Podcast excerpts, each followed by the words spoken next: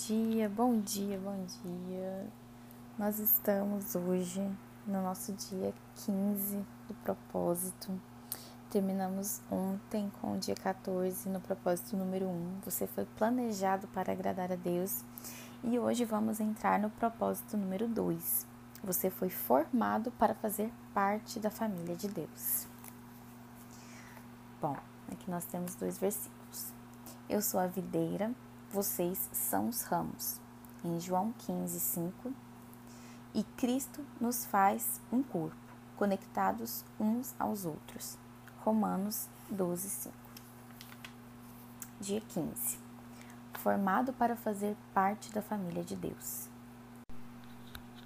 Deus é aquele que faz todas as coisas, e todas as coisas são para sua glória. Ele quis que muitos filhos partilhassem de sua glória. Hebreus 2:10. Vejam como é grande o amor que o Pai nos concedeu. Sermos chamados filhos de Deus, o que de fato somos. 1 João 3:1. Você foi formado para ser parte da família de Deus. Deus quer uma família e criou você para ser parte dela. Esse é o segundo propósito de Deus para a sua vida o qual planejou antes que você nascesse. Toda a Bíblia é a história de Deus formando uma família que irá amá-lo, honrá-lo e reinar para sempre com ele. Ela diz: seu plano imutável sempre foi nos adotar para sua própria família, trazendo-nos a si mesmo por meio de Cristo Jesus. E isso lhe trouxe grande prazer. Deus é amor por isso, dá um imenso valor aos relacionamentos. Sua própria natureza é definida em, relacion... em relação aos relacionamentos. Ele identifica a si mesmo em termos familiares: Pai, Filho, Espírito Santo. A Trindade é um relacionamento de Deus consigo mesmo. É o padrão perfeito para uma relação harmoniosa e devemos estudar seu significado. Deus sempre existiu e sempre teve um relacionamento amoroso consigo mesmo. Logo, ele nunca esteve só. Ele não precisava de uma família, mas desejou uma.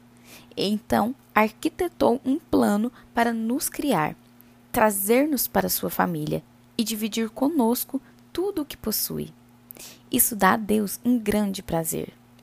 A Bíblia diz: Foi para ele um dia feliz quando nos deu nossa vida nova por meio da verdade de Sua palavra.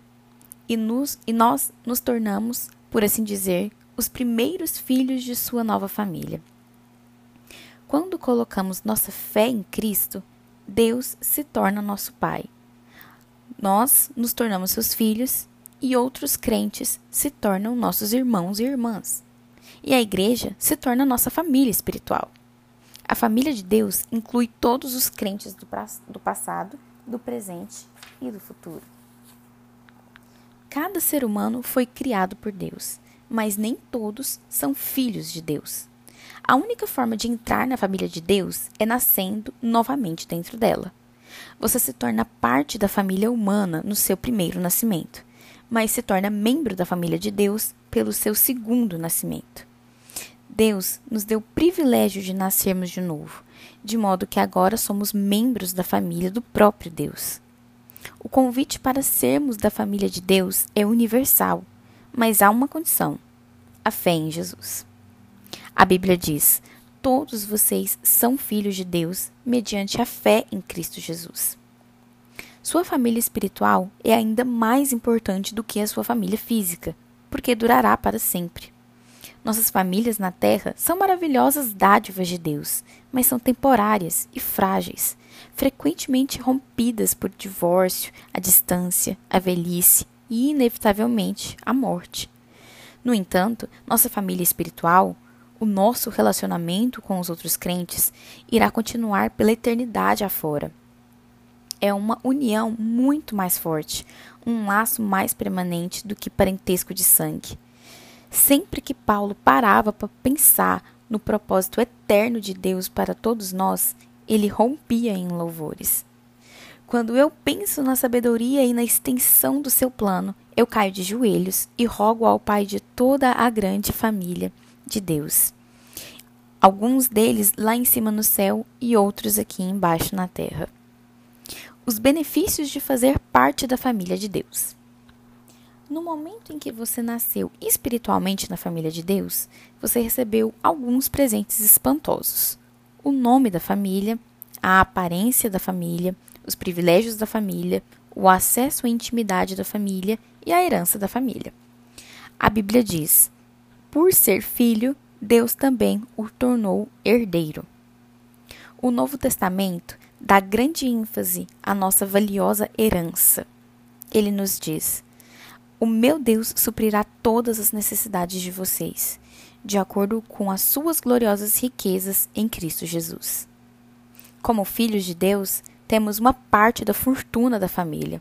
Aqui na terra, recebemos as riquezas da sua graça, a bondade, a paciência, a glória, sabedoria, poder e misericórdia.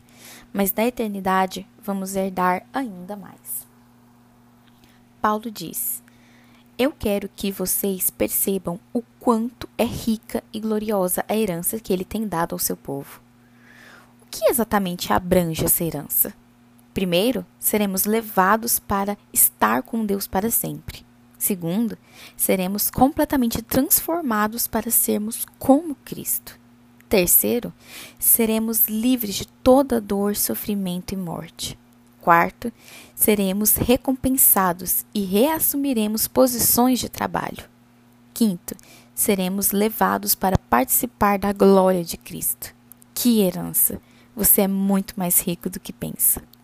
A Bíblia diz: Deus reservou uma herança inestimável para seus filhos. Ela está guardada no céu para vocês, pura e incorruptível, longe do alcance de mudanças ou da decadência. Isso significa que a sua herança eterna é inestimável, pura, perpétua e protegida. Ninguém pode tirá-la de você. Ela não pode ser destruída pela guerra, nem por uma economia deficiente ou por um desastre natural.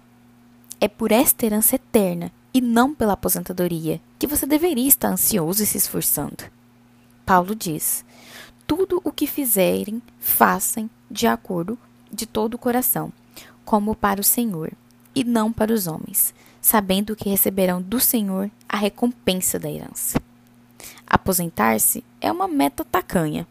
Você deveria estar vivendo na luz da eternidade. Batismo identificando-se com a família de Deus. Famílias saudáveis têm orgulho de si mesmas. Seus membros não se envergonham de serem reconhecidos como parte da família.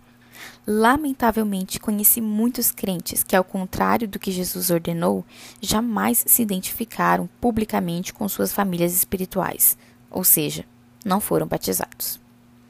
O batismo não é um rito opcional, um ritual opcional, a ser atrasado ou postergado. Ele significa sua inclusão na família de Deus e anuncia publicamente ao mundo: Eu não tenho vergonha de ser parte da família de Deus. Você já foi batizado? Deus ordenou que esse belo ato fosse realizado por toda a família. Ele nos disse: Portanto, vão e façam discípulos de todas as nações, batizando-os em nome do Pai, do Filho e do Espírito Santo. Durante anos eu quis entender por que a grande comissão de Jesus deu ao batismo a mesma importância das grandes missões de evangelismo e edificação. Por que o batismo é tão importante? Então percebi que é por simbolizar o segundo propósito de Deus para a nossa vida, a participação na eterna família de Deus. O batismo é carregado de significado. Ele declara sua fé, comunica a morte e ressurreição de Cristo, simboliza a morte para a antiga vida e anuncia a sua nova vida em Cristo além de também ser uma comemoração de sua inclusão na família de Deus. O batismo é a representação física de uma verdade espiritual. Ele representa o que aconteceu no instante em que Deus o trouxe para sua família. Alguns de nós são judeus, alguns são gentios, alguns são escravos e alguns são livres, mas todos fomos batizados no corpo de Cristo por um Espírito e todos recebemos o mesmo Espírito. O batismo não o torna um membro da família de Deus. Somente a fé em Cristo faz isso. O batismo demonstra que você já é parte da família de Deus. Tal qual uma aliança de casamento é um lembrete visível de um compromisso íntimo feito no coração. É um ato de iniciação e não algo que você deve protelar até estar espiritualmente maduro. A única condição bíblica é crer. No Novo Testamento, as pessoas eram batizadas assim que criam. No Pentecoste, 3 mil pessoas foram batizadas no mesmo dia em que aceitaram a Cristo. Em outro lugar, um líder etíope foi batizado no mesmo instante que se converteu, e Paulo e Silas batizaram um carcereiro filipense e sua família à meia-noite. Não há nenhum batismo atrasado no Novo Testamento. Se você ainda não foi batizado como expressão de sua fé em Cristo, seja o mais rápido possível, como Jesus ordenou. O maior privilégio da vida. A Bíblia diz: Jesus e as, e as pessoas que ele santificou pertencem todas à mesma família.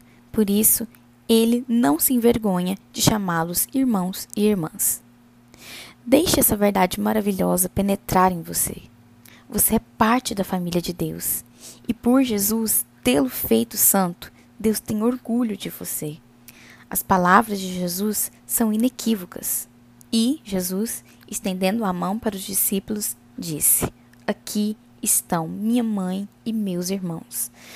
Pois quem faz a vontade de meu Pai que está nos céus, este é meu irmão, minha irmã e minha mãe.